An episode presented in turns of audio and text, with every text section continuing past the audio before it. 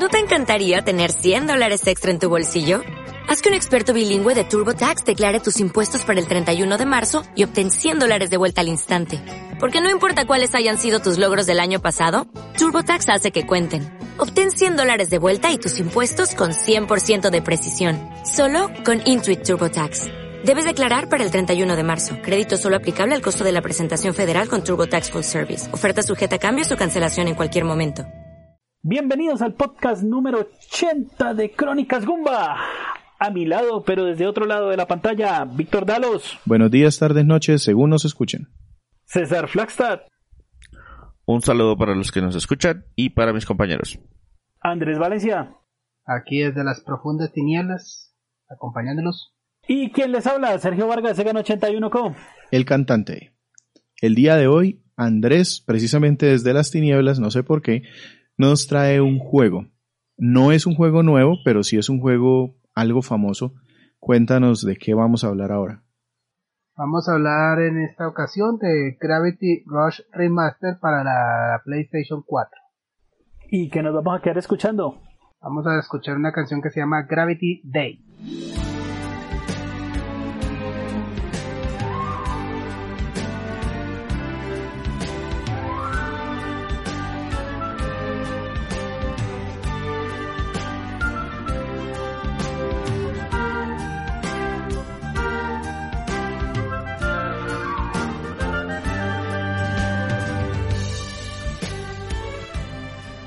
Andrés, ¿por qué el Gravity Rush?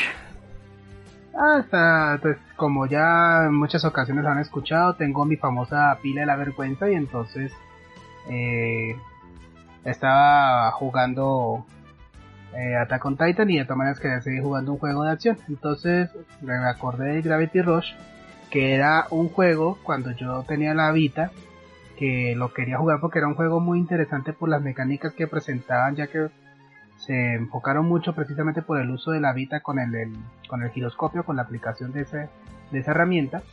Pero cuando yo conseguí una Vita y me fui por el lado de los sujetos del parche, resultó que en esa ocasión eh, no encontraba el archivo para poder a- instalar en el disco duro de este juego. Entonces me fui Nótese, con mi vis- Vita. nótese que lo que quería Andrés era tener una Vita pirateada, porque como no tenía juegos, entonces necesitaba robar juegos para poder utilizar en su Vita.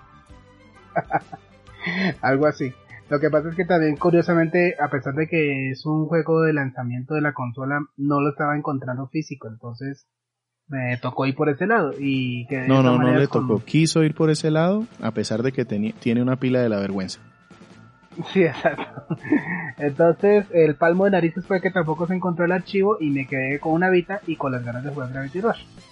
Eh, Ok. y- luego, pues, eh, señor. Cuando usted, digamos que usted eh, normalmente se antoja de los juegos por, por carátula, en este, ¿por qué se antojó? No, este sí fue porque había, precisamente cuando conseguí la Vita, pues estaba viendo eh, un listado de juegos eh, y pues me había leído sobre este, que era un título de lanzamiento y me llamó la atención cuando leí la sinopsis de la historia y por qué el juego era tan particular. Listo, antes de, de entrar Eso, a hablar... eso yo lo, eso yo lo interpreto como que le gustó la carátula. Exacto. Yo también. Ajá. No, También. no fue cara, no fue cara. Andrés, ¿qué, qué de Tiene pronto una mona china en la portada. qué información nos traes del juego antes de, de que hablemos ya a fondo de él? Bueno, del entonces, desarrollo, el- no sé. Sí, claro. eh, en este caso, pues como ya mencioné, el juego es para, como es la versión remaster del juego que salió en Vita en el año 2012. Este juego fue lanzado en febrero 2 del 2016, desarrollado por Team Gravity, que, que para los que no conozcan, ellos son también el mismo, un equipo que se llama Project Siren, los cuales se dedicaron a hacer unos juegos que también que precisamente se llama la franquicia Siren, que son unos juegos de, de- de horror desarrollados para la PlayStation 2. Y el juego fue distribuido por Sony Computer Entertainment. Es un juego de acción-aventura y como mencioné es un remaster, o sea que es un juego que se tomó la versión de Vita y pues se le hizo una cantidad de mejoras en materia gráfica y algunas adiciones en jugabilidad, puesto que la mayor característica de este juego de acción es que eh, usaba en gran manera el, el aspecto del giroscopio de la consola, es decir, Y que la pantalla muchas y la pantalla táctil, exacto. Entonces muchas de esas acciones, entonces el juego estaba, digamos, enfocado a estas aplicaciones y obviamente pues no se no sucede lo mismo jugándolo en un televisor, entonces obviamente se tuvo que hacer alguna modificación. Entonces el concepto inicial de este juego eh, fue creado por Keiichiro Toyama. No sé si alguno de ustedes haya escuchado antes de este personaje. No, Bueno, él fue el creador de Silent Hill. Keiichiro Toyama. Exacto, el o sea que él trabajaba en Konami para cuando ya estaba empezando a cranearse eh, los conceptos iniciales de Gravity Rush. Él estaba, Ok. con la, i- él estaba con la idea de crear un juego de gente flotando en el espacio.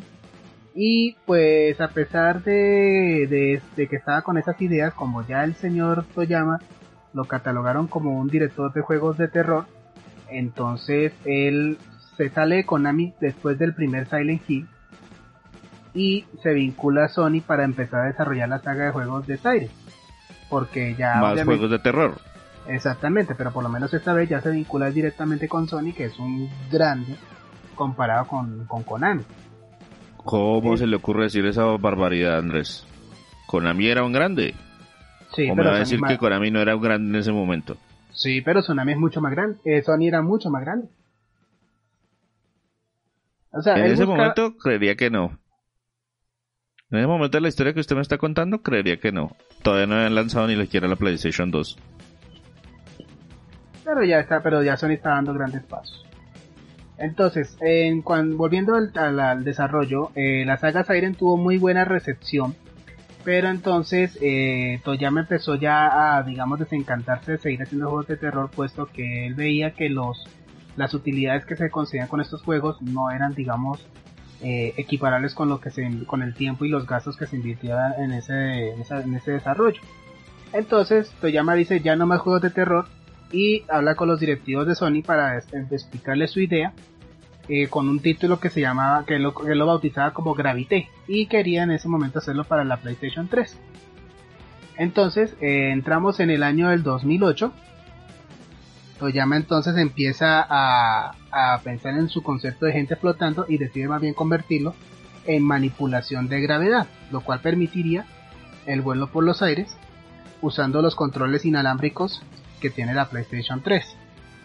Pero entonces, eh, pasando al año 2009, Toyama se enteró de la Vita e impresionado por el hecho de que fuera una consola portátil con un giroscopio integrado, entonces, lo- y con el apoyo de los directivos de Sony, empezaron más bien a cambiar la dirección de desarrollo de PlayStation 3 a la Vita. Entonces, eso fue un borrón y cuenta nueva, puesto que entonces tenía que volver a, a empezar del principio, pero ahora para desarrollar un juego para una consola la cual no había sido lanzada, o sea, de la cual no tenían mucho conocimiento de su hardware. Pero si lo que el hombre pretendía era mejorar las ventas del producto, cambiando el género de terror por otra cosa y pasándose a otra consola nueva, creo que no está así como muy, no tiene muy buen olfa- olfato de negociante. Ah, el tipo es desarrollador, no negociante. Pero la razón que dio para cambiar del género fue el negocio. Sí, pero precisamente como en, eh, estaban entonces en ese momento el desarrollo de la consola como tal, entonces estaban buscando juegos de lanzamiento. Y Gravity Rush les pareció una buena oportunidad para eso. Pero entonces como no existía mucho, digamos, de dónde trabajar, empezaron a, hacer las pruebas de, de gráficas y jugabilidad usando computadoras Windows, lo cual es muy raro porque, a ver, yo soy Sony, pero me pongo a tener que utilizar eh, equipos de Microsoft para poder hacer mi trabajo. En fin. Entonces avanzamos más en el tiempo y llegamos a enero de 2011, donde ya digamos tenían las partes básicas bien desarrolladas, pero entonces faltaban pulir eh, algunos detallitos. Y la mayor inspiración para Toyama es un juego que- salió en Xbox que se llamaba Crackdown. Ese sí no lo conozco, no sé si alguno de ustedes lo ha escuchado. Sí. Es una franquicia famosísima para Es explorar un Xbox. desmadre completo. Sí, y el tercero sí. le fue muy mal que lo lanzaron eh, a principios del 2019, si no estoy mal. Sí, ese estaba con Terry. La, la publicidad la estaba haciendo. La este- publicidad la estaba haciendo Terry Cruz. Exactamente. Y pues les fue mal con el tema de la destrucción dinámica que tanto prometieron, pero bueno. no, no, esa no, era la esa no es la parte mala. esa no es la parte mala. Todo, eh, todo lo que se vaya a destruir se destruye. El problema no es ese. El tema realmente con el juego y lo que critican, realmente el juego tuvo calificaciones medianas, no es una, son, son calificaciones abismales. El tema es que creó un hype como un gran juego que no llegó no fue el gran triple A que prometieron ni en escala, ni en arte, ni en aspectos técnicos, ni en jugabilidad. Se sentía, según las, las reseñas, incluso eh, un saludo a Leandro. Él, él hace poco hizo un video precisamente diciendo por qué le gustaba el juego. Y dentro de las cosas que, que dice y que coinciden con muchas de las personas que conozco que ya lo han jugado, de hecho yo lo tengo ahí descargado pero no lo he empezado a jugar, es, es que se siente muy parecido al 2 llegando muchísimos años después y se siente muy parecido en todo. Arte, jugabilidad, em, escala. Entonces eso le, le, cobró porque si algo le estaban pidiendo en su momento a, Xbox o a Microsoft Studios era un gran triple A que, que no fue ese. Entonces la razón por la que el Crackdown fue una inspiración para Toyama era porque es un juego que contiene elementos de mundo abierto y desarrollo de habilidades lo cual le pareció que funcionaría muy bien con el concepto de manipulación de la gravedad y también de que le dio la idea de descartar que, el personaje principal recibiera un daño de caída, es decir, volar bien alto y me caigo pero no me pasa nada. También digamos para analizar cómo serían las mecánicas de vuelo, eh, el equipo de diseño y programación se pusieron a ver la película Hancock, ¿ustedes recuerdan la de Will Smith? Sí. Entonces ustedes se acuerdan que él volaba y él volaba de una forma toda desordenada más que todo porque estaba ebrio. Sí. Bueno, entonces digamos ellos usaron esa película como inspiración para digamos saber cómo debía volar o reaccionar el personaje ante los ante los efectos físicos causados por la manipulación de la gravedad. Ah, y pensé que la emborrachaban también. no, tampoco hasta ese punto. bueno, bien, continúe Andrés. Entonces, precisamente eh, contaba que por ser el tema del juego de mundo abierto permitiría también determinar a, que, el, jugador pudiera ubicarlo donde es arriba, donde es abajo y para eso decidió integrar como parte de la arquitectura y, de los escenarios elementos como vehículos voladores, edificios arquitectónicos bastante elevados y digamos también la forma como se mueve digamos el cabello del personaje principal y su vestuario. Entonces ya ese digamos fue el desarrollo básico en Vita. Entonces ya eh, el juego se lanzó en el 2012, le fue muy bien, tuvo muy buenas críticas. Eh, hubo también, aunque hubo digamos alguna, una opinión eh, dividida entre digamos porque siendo un juego de acción entonces dependiendo del giroscopio pues entonces las personas decían pues no era más fácil dejarlo con control y ya, pero ese no era el objetivo. Entonces avanzamos ya en el 2015 cuando se anunció la versión remaster donde dijeron que aparte de las mejoras gráficas para poder usarse en televisores, es decir, pasar a resolución de 60 FPS eh, y, también a 1080p, también se incluyó el contenido DLC y este remaster fue desarrollado por Bluepoint Games. Eh, me imagino que lo habrán, ah, ¿conocen, han escuchado ese estudio? Sí, de hecho lo, lo hemos mencionado porque Bluepoint ha estado muy enfocado en precisamente hacer eso, eh, ports, remaster, remakes de juegos dentro del ambiente de PlayStation. Exacto. Y pues el objetivo principal del remaster era poder eh, ofrecer el juego a un público más amplio y darle pues una resolución mayor gráfica y poder implementar diferentes efectos que no se habían podido usar en la Vita como digamos mejoras de la iluminación y eh, la forma en que se pueden visualizar detalles a distancia durante el vuelo hasta ahí pues llegamos al tema del desarrollo de Gravity Rush. Yo creo que parte del remaster fue también más como jugar porque ya estaban trabajando en la segunda entrega, entonces vamos a probar las aguas a ver si esto vende lo que debe vender y de paso nos ahorramos un montón si ya empezamos a utilizar modelos y, texturas de un poquito más alta resolución. Exacto, eso es, una forma también de, de precisamente generar algo de expectativa en el público. ¿Se acuerdan de un juego del 2012 que pues tuvo más o menos una recepción y prensa? Se los traemos de nuevo a Play 4 porque dentro de poquito viene el 2. Entonces esa es una buena forma de crear expectativa en el público. Pero una pregunta, ¿este juego fue, eh, fue lanzado originalmente en Japón y luego lo trajeron acá o, o fue abierto a nivel mundial Eh, la versión original se lanzó en Japón en febrero del 2012. Luego, seis meses más tarde, casi, casi seis meses más tarde, en junio, salió para el resto del mundo. Estamos hablando de la versión de Vita. Y la versión de PlayStation 4 tiene una ventana más pequeñita. Salió en diciembre del 2015 en Japón y en febrero, o sea, dos meses más tarde, en el resto del mundo. Entonces, ya después de, escuchar sobre este desarrollo, háblanos un poco de, la historia. Yo tuve oportunidad de jugarlo en Vita, pero la verdad me perdí un poquito. Entonces, no sé si tú nos puedes decir algo. Yo, eh, ¿Cómo es que dicen? Eh, no importa si nos dicen, eh, si dices mentiras porque de pronto ni lo entendiste. Así me pasaría a mí. Es decir, si tengo que explicar la historia a alguien, eh, no sé si le estoy dando spoilers o no porque yo tampoco la entendí.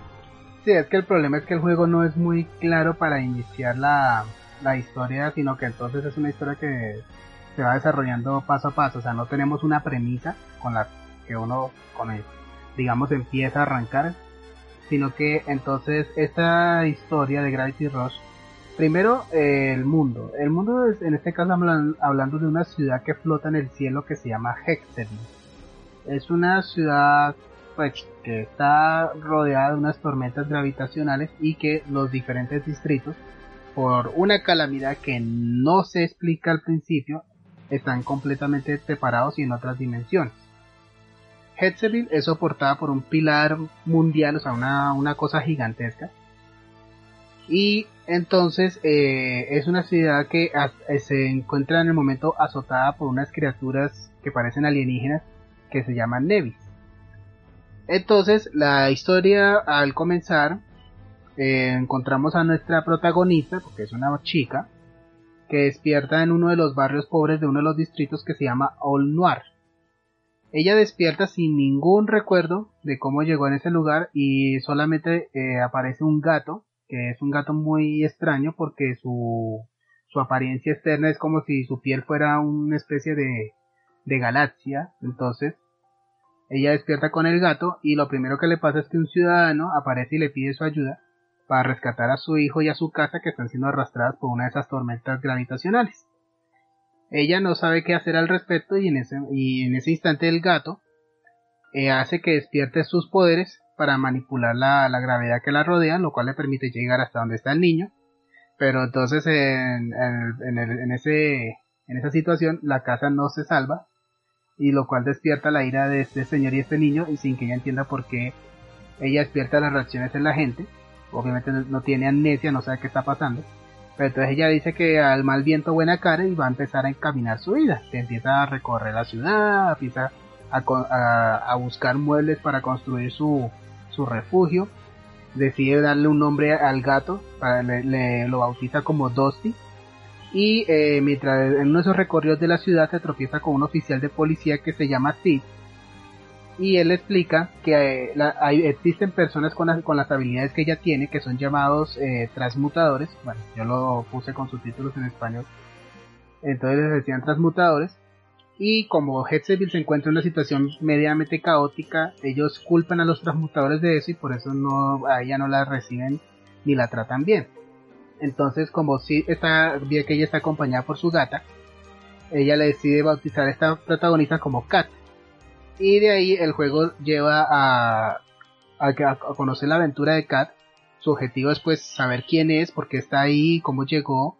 Y eh, como ella tiene una, una actitud muy optimista y animada, decide ayudar a las personas y a la ciudad, enfrentándose con transmutadores, con criminales, con políticos que tienen su agenda oculta y pues desentrañar la verdad lo que le ocurre a todo el mundo que la rodea. Eso es como lo que podría explicar de la historia sin tener que entrar en muchos spoilers.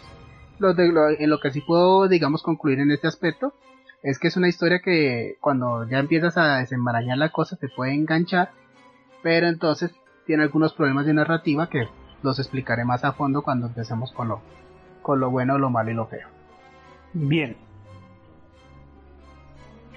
Ahora sí, Andrés, ¿Cómo se juega Gravity Rush? Bueno, como mencioné previamente, Gravity Rush es un juego de acción-aventura donde manejas a Kat, que usa los poderes de su gato para manipular la gravedad que la rodea. ¿En qué consiste esa manipulación? Que es. Espera, espera, espera, espera. ¿Los poderes son de ella o del gato? el gato, digamos, es como el conducto por el cual ella puede despertar sus poderes. Porque hay, obviamente, algunas partes del juego donde no cuentas con el gato, con Dusty, y entonces no te vuelves un mero mortal que solo puede saltar y dar patadas. Entonces digamos que los poderes vienen a través del gato. Ok. Entonces la manipulación de la gravedad de Cat eh, le permite pegarse a superficies y volar por el aire. Eh, De acuerdo. esta- entonces de esta forma, como el- precisamente el juego es, de- es un mundo abierto que es Hesperville, o sea, la ciudad, los distritos de Hesperville son eh, relativamente grandes.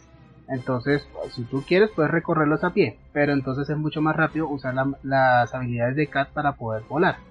Entonces, ¿cómo se utiliza esta, esta mecánica? Con un botón, tú puedes activar el poder de Cat para luego con el stick direccional o incluso usando el propio control inalámbrico del Play 4 como si fuera un giroscopio, se puede apuntar hacia donde tú desees ir y luego con el otro botón te impulsa. Haz de cuenta como si fuera como una especie de catapulta. Y tú puedes seguir volando hasta que se agote una barra que indica la energía de, gravedad que tienes disponible y que se puede recargar cuando dejas de estar usando estos poderes. Entonces tú digamos puedes ir hacia una dirección específica. eh, tú no tienes mucho control de tu movimiento cuando estás en ese impulso. Entonces lo que lo que si tienes que dirigirte hacia otra dirección rápidamente, lo que tienes que hacer es frenar y luego cambiar la dirección para volver a impulsarte y continuarás así hasta que la energía del medidor se, acabe. Aparte de esas habilidades, pues también puedes incluso eh, eh, en el momento de pegarte a las superficies o en el suelo, puedes deslizarte con, por el suelo como digamos, haz de caso como si estuvieras patinando o si estuvieras surfeando. Entonces eso también ayuda a que puedas avanzar rápidamente, eh, en, digamos recorriendo todos los escenarios que encuentras en, en el transcurso de la historia. Ahora, pasando al tema del combate, eh, como mencioné anteriormente, eh, el método básico de lucha de Cat es usar patadas para atacar a los diferentes enemigos que casi todos van a ser los esos seres que yo mencioné que se llaman Nedi. Pero entonces, eh, cuando tú estás en el aire, también tienes la posibilidad de apuntar a los enemigos e impulsarte con ellos con una patada, que siguiendo los efectos de la inercia, pues eh, mientras mayor sea la distancia, eh, adquieres más velocidad y el poder del ataque también puede ser mucho mayor. Y otra forma de atacar a los enemigos es que puedes expander un campo gravitacional a tu alrededor para poder atraer objetos pequeños y poder arrojárselos a ellos como si fueran proyectiles. Eh, hay unas misiones especiales para la historia que consiste en rescatar los distritos perdidos de Herzeville que están encerrados en las tormentas gravitacionales. Entonces, en esos escenarios uno encuentra movimientos especiales que al activarlos tardan un poco de tiempo para volver a, a usarse nuevamente. Entre esos movimientos están, por ejemplo, un lanzamiento en espiral para atacar, eh, puedes generar una tormenta para lanzar energía, o puede, o Cat puede convertirse en un agujero negro para atacar a los enemigos que la rodean. Eh, ¿Y que- eso de qué me sirve? pues digamos, eh, hay muchas veces en que te atacan demasiados Nevis a la vez. Entonces, como los movimientos de patada de Cat son un combo muy básico, muy corto, y hay un momento de un delay para poder volver a atacar, entonces si te atacan varios enemigos, entonces eh, no es la, la mejor forma de poder combatirlos. Entonces el poder usar los movimientos especiales hacen que tú puedas derrotar a los enemigos a un mayor número de enemigos y a, y a mayor velocidad. Entonces digamos son- es una alternativa que te permite precisamente evitar este, evitar que un enjambre de Nevis pues te vuelva la vida de cuadritos. Ahora, ¿cuál es la par- pero entonces cuál, también cuál es la particularidad de la, de la mecánica de ataque contra los Nevis? Que ellos solo tienen un punto débil en Yo forma de escucho ojo. Nevi, Nevi, pero no sé qué son Nevi. Es- esos Nevis vienen siendo unas criaturitas que no tienen una forma definida y por ejemplo al principio son, vamos a decirle como unos perritos con un puntico de luz. Entonces nos- se van a acercar a nosotros, son pequeñitos y con ese puntico de luz nos atrapan. Pero algunos más grandes ya de pronto, sin, teniendo los mismos colores y sin una forma definida, se comporta como si fuera un pulpo, pero tiene un puntico de luz también en algún lado. Entonces, básicamente Y- son extraterrestres, no tienen una forma muy definida, pero se comportan de pronto como algún animal y tienen un punto débil marcado que es el único en donde reciben daño. ¿Y cuál es, y cuál es mi motivación para acabar con los Nevis? Pues Ah, básicamente, básicamente pues para avanzar en ciertas zonas el juego te pone como requisito acabar con los enemigos. Y es que como no, no, no, la pero, historia pero ¿cuál es, es la motivación es que de, como cuál es la motivación de los de los Eh, Nevis? atacarme. otra- Apenas me ven, me Ataca- atacan. Atacarte. Nada sí, más. exactamente. Atacar a ti o a los ciudadanos. Entonces no, no hay más motivación. Esa es otra falla narrativa ahí que tiene el juego, pero porque uno piensa cuál es la motivación, por qué salen de las tormentas. Eso no queda muy claro en el juego. Sí lo Eh, explican, pero de nuevo me, me devuelvo. eh, no, no, no, no sé decirlo. Dígalo con palabras. Por eso no, no tengo ni idea. Yo sé que me lo contaron, pero no soy capaz de... No entendí lo que me dijeron. Entonces me voy a inventar que es... Es que- cuando, cua- como cuando hace uno un ejercicio muy difícil de, de, de alguna materia de esas avanzadas de la universidad, que uno sabe resolver el ejercicio y después le dicen, uy, pero explíquemelo. Uy, no, no, ni idea, yo lo resuelvo, Eso pero no, no se lo una vez y no vuelve a salir.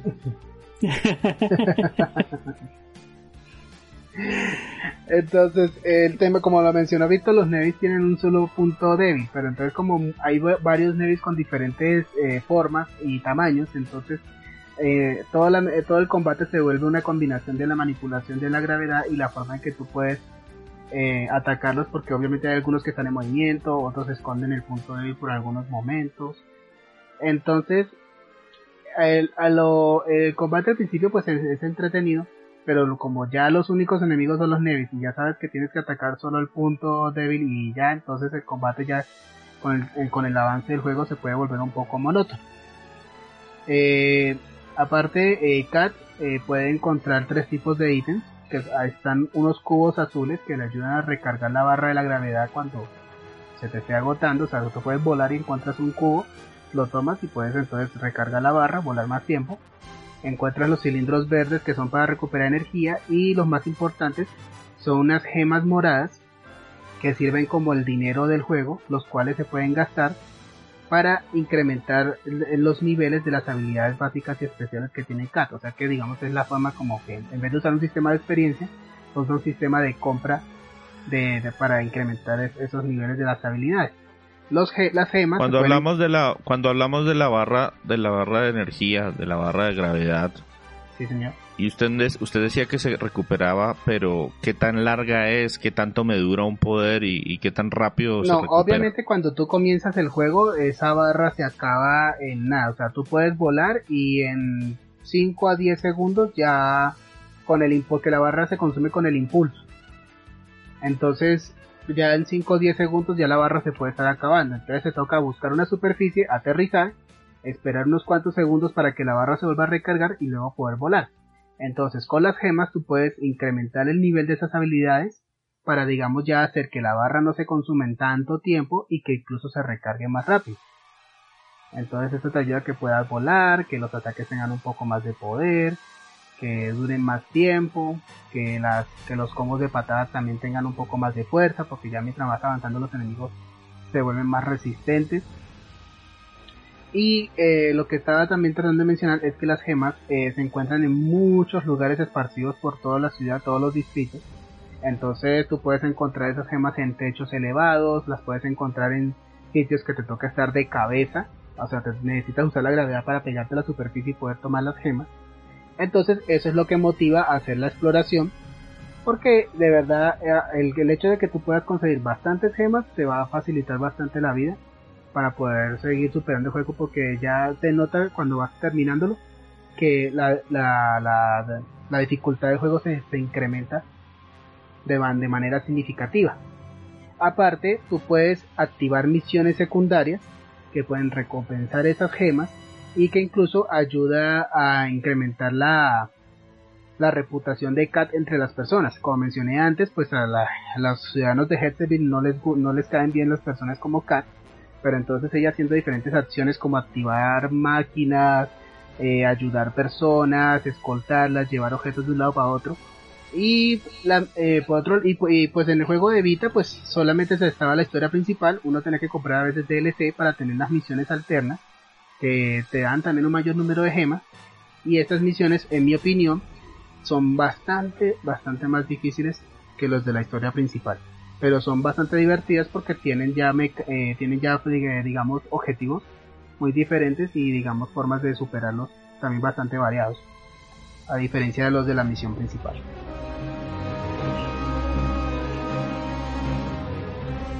Listo, Andrés. Entonces, hablamos un poquito, yo, yo en lo que pude ver también meto mi, mi granito de arena.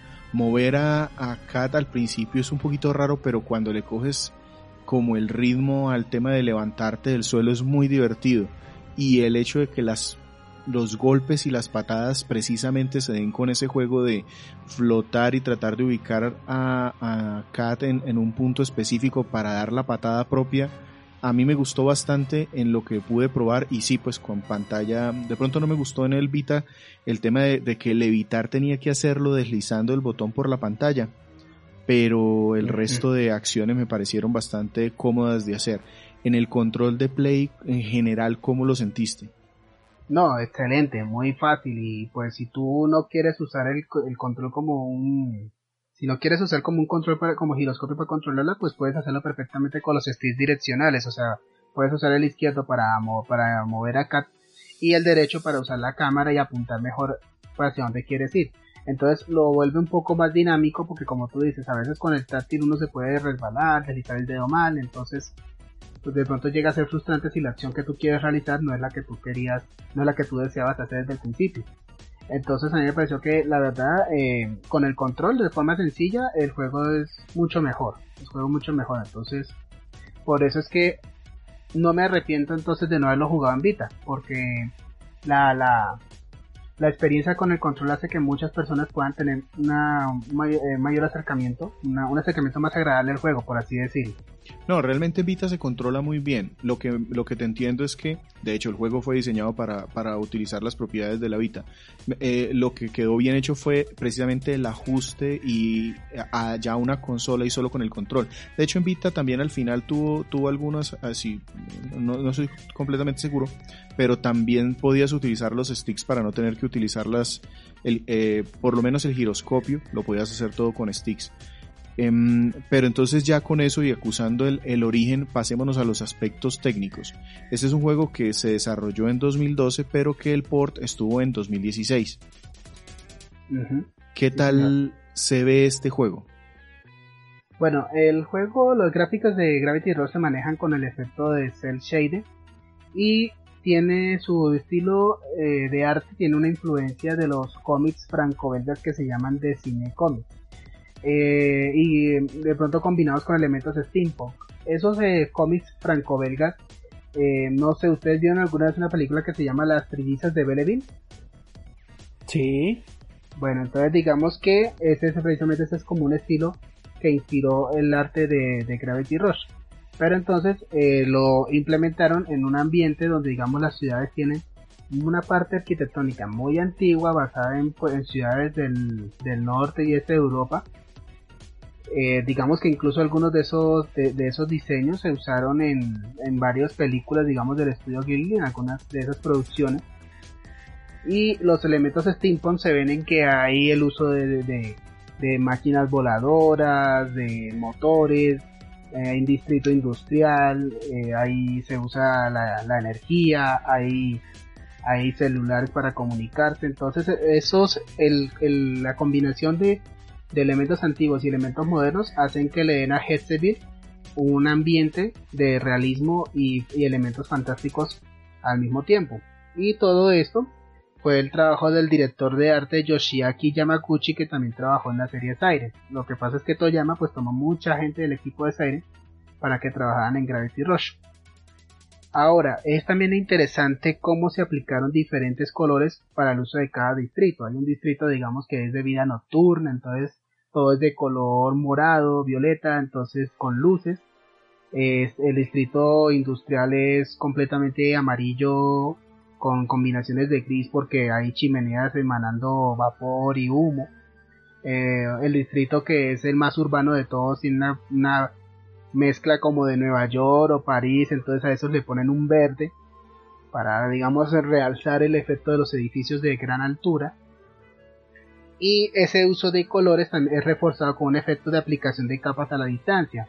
Un ejemplo, si tú te vas a un edificio muy elevado, entonces no alcanzas lo que, lo que alcanzas a ver a la distancia son ya como unas capas en vez de elementos más detallados. Pero entonces eso le da una buena, un buen efecto de inmersión al momento de volar a cualquiera de esas zonas. En cuanto al diseño de personajes, se, como, tú, como dijo Sergio al principio, eh, me gustó la portada que porque la chica era japonesa, entonces, bueno, no es tanto así como él lo dice, pero se tomaron los personajes, se les puso un estilo oriental y se les asignaron facciones, eh, digamos, un poco más occidentales y realistas. Y en cuanto a la forma de contar la historia, se hace a través de unos cutscenes, unos cutscenes que usan un estilo de cómics con diálogos en nubes para, digamos, imitar precisamente los de Cire Comics de los que se inspiró el arte de Gravity Rush. Personalmente me hubiera gustado, digamos, más cinemáticas, pero eso también lo hace muy interesante. Y es curioso como en las, al ver los cuadros de los, de los que en estilo de cómic, que si uno mueve el control como si fuera giroscopio, entonces también eso le da un efecto estereoscópico a esos cuadros, a esos cuadros dibujados. En cuanto al sonido, la música eh, fue compuesta por Kohei Tanaka. Él es reconocido por su trabajo en juegos como Sakura Wars y Resonance of Fate. Él para este juego pues eh, decidió combinar música orquestal acústica y el uso de instrumentos como guitarras eléctricas y saxofón.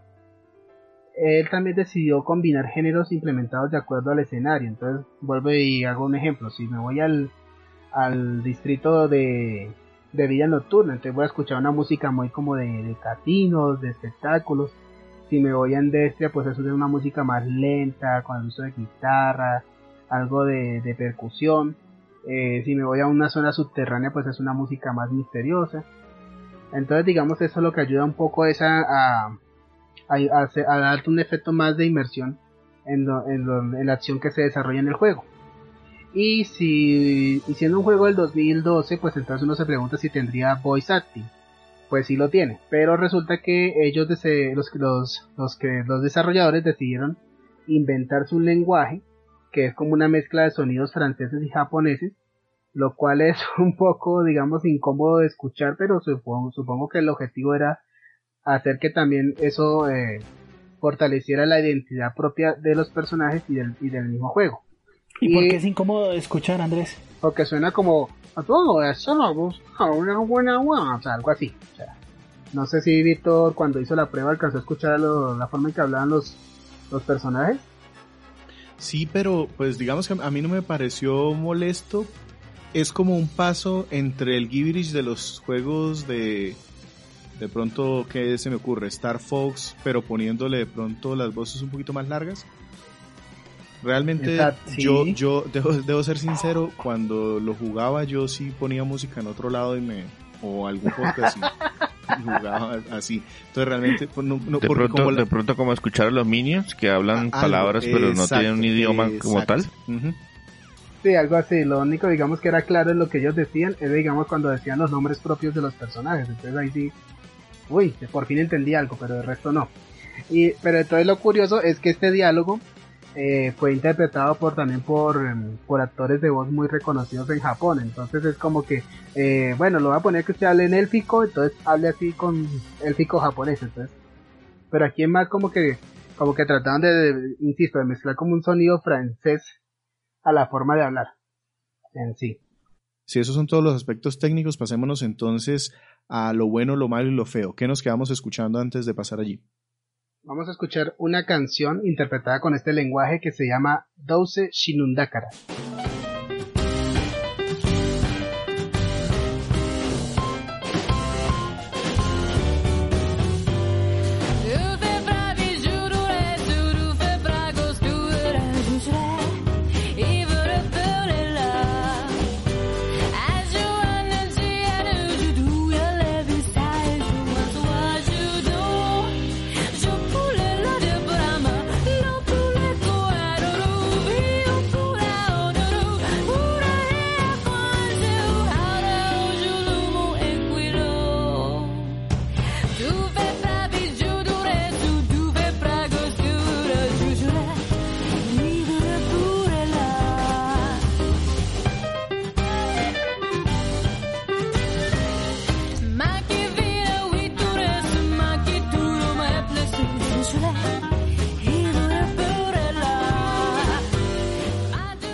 Gravity Rush, un juego originalmente lanzado en 2012 para PlayStation Vita Y en esta ocasión estamos hablando del port para PlayStation 4 que se lanzó en 2016.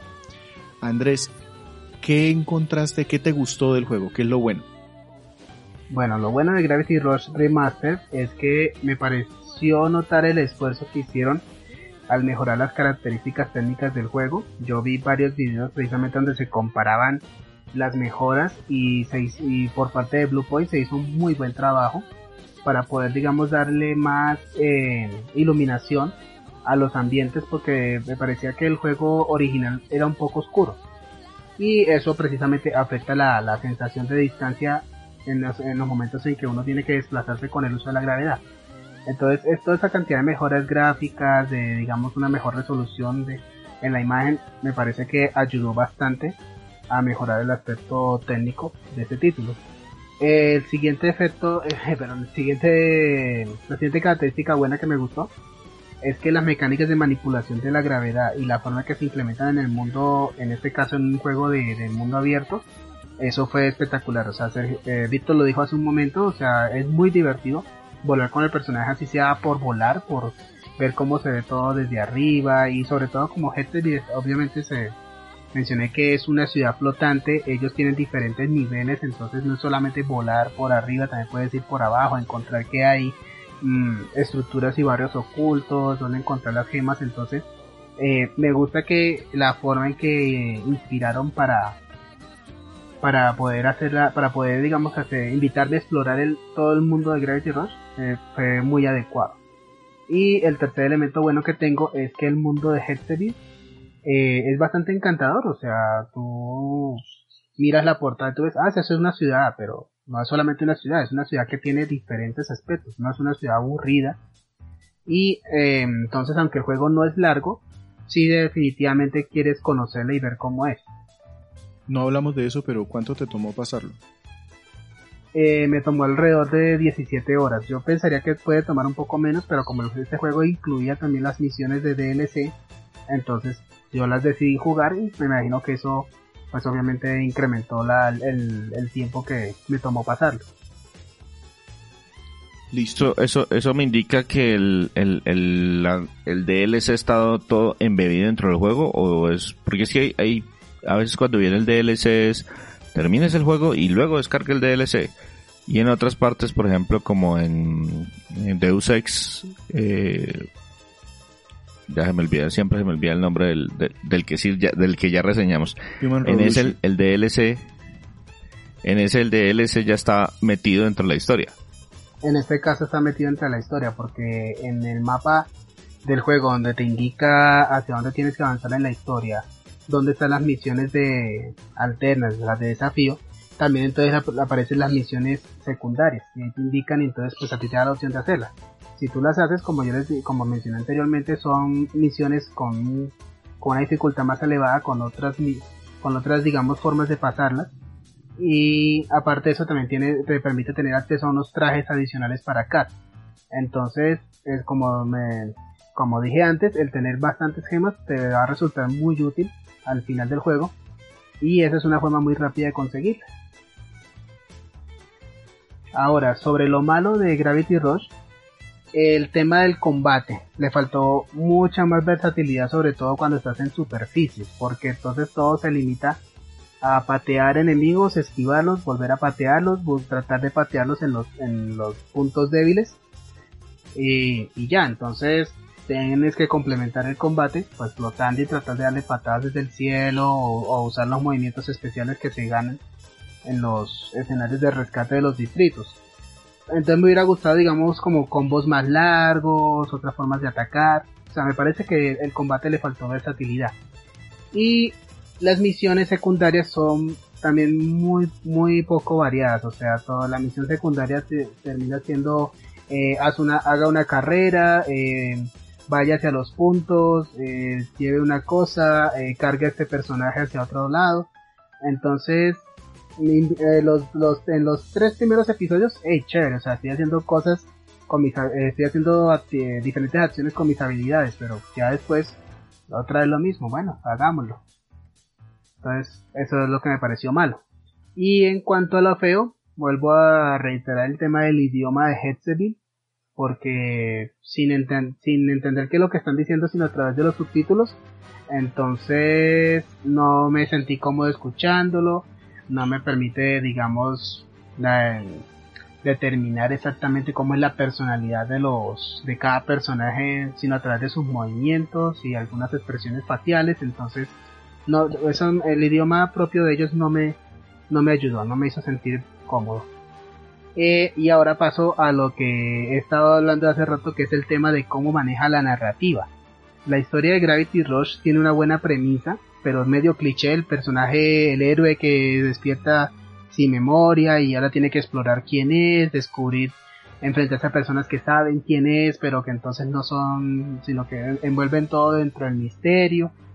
Y entonces quedamos también con, al final del juego con muchas preguntas sin respuesta. O sea, yo no voy a spoilear, pero entonces quedamos con el tema de, de, de, de, que, de, quién es Kat, de eh, por qué los Nevis atacan, de dónde salen, quiénes son. O sea, muchas de esas preguntas que deberían ser más claras desde el principio, no, no, no, no las aclaran. Entonces, como decía César al principio, eh, eh, la historia y el juego resultan es el enganche para interesar a los al público a que quieran probar el Gravity Rush 2. Entonces, porque la historia queda en, en eso, en muchas dudas, en un continuará. Y entonces como que, ah, muchas horas y todavía me toca entonces ahora ir al 2. Y sí, va a tocar ir al 2. Y por último, a partir de la, digamos, de las fallas de la narrativa, no sé, el, el tiempo del juego no es suficiente para, digamos, desarrollar a Kat y a los demás personajes, lo cual también contribuye a que queden muchas dudas sin resolver. Listo. Ya con esto que nos cuentas, el juez Gumba, ¿cómo calificaría este juego? El juez Gumba lo calificaría, yo creo que como un juego alquilable.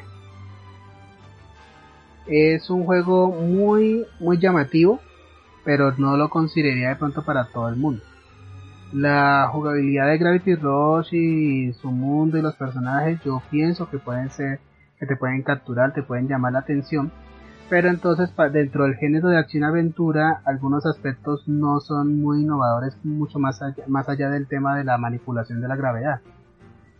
Eh, y es algo lamentable que en contraste la historia no termina con una resolución clara de algunas situaciones. Y yo pienso que aunque exista una secuela, que es Gravity Rush 2, esa no es una excusa, digamos, para que el tratamiento de la historia lo deje a uno con ese sinsabor al, al final de todo. Entonces, en conclusión, Gravity Rush puede ser formulaico en ocasiones, pero en materia personal me pareció un, digamos, un viaje, un recorrido bastante emotivo y que se, me hizo sentir muy a gusto en la PlayStation 4, aunque esa no fuera su consola original y yo lo calificaría con un 7 sobre 10 manipulaciones gravitacionales. Sí, 10 circulitos de gravedad. Con eso entonces terminamos, ya nos despedimos.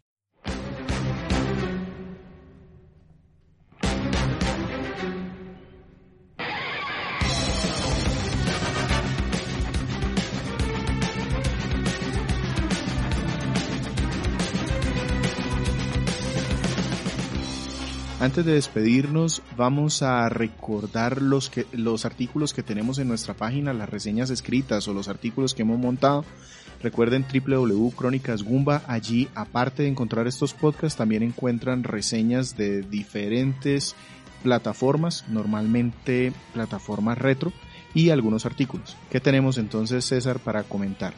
Precisamente sobre artículos, acabamos de publicar un artículo acerca de los 10 mejores juegos basados en anime para la PlayStation 4. Ahí hicimos un poquito de trampa en cuanto al concepto porque la idea era solamente que el juego tuviera un anime. En algunos casos, la mayoría, el anime vino primero y luego sacaron el juego.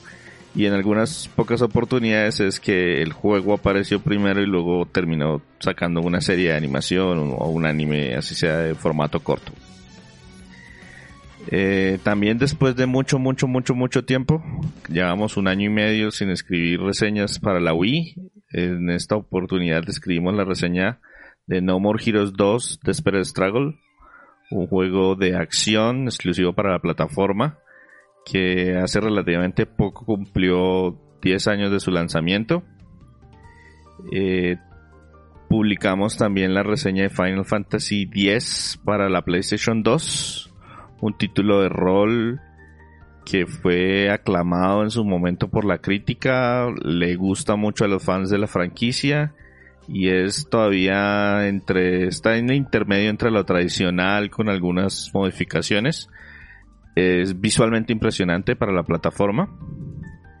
Y de manera más reciente publicamos en parte eh, para celebrar el lanzamiento de, una, de la cuarta entrega de la franquicia, publicamos la reseña de Streets of Rage 3, un juego de 1994 para la Sega Genesis, un beat'em up de esos clásicos puros y duros, que es bastante entretenido y que pues invitamos a leer junto con las demás reseñas.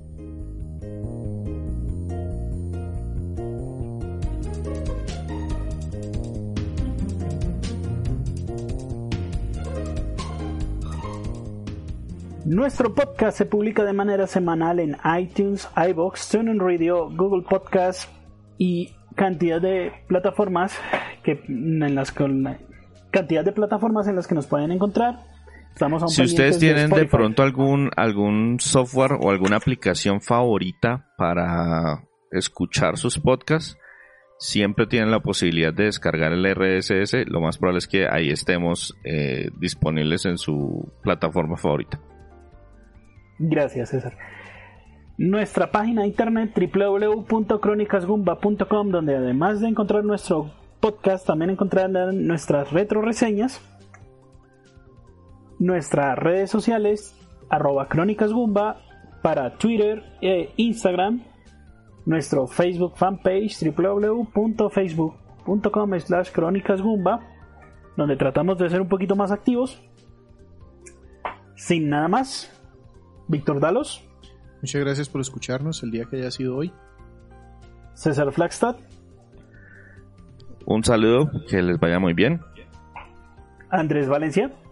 Igualmente gracias por escucharnos y estaremos al tanto de todos sus comentarios. ¿Y quién les habla? Sergio Vargas en 81 Co. Hasta pronto.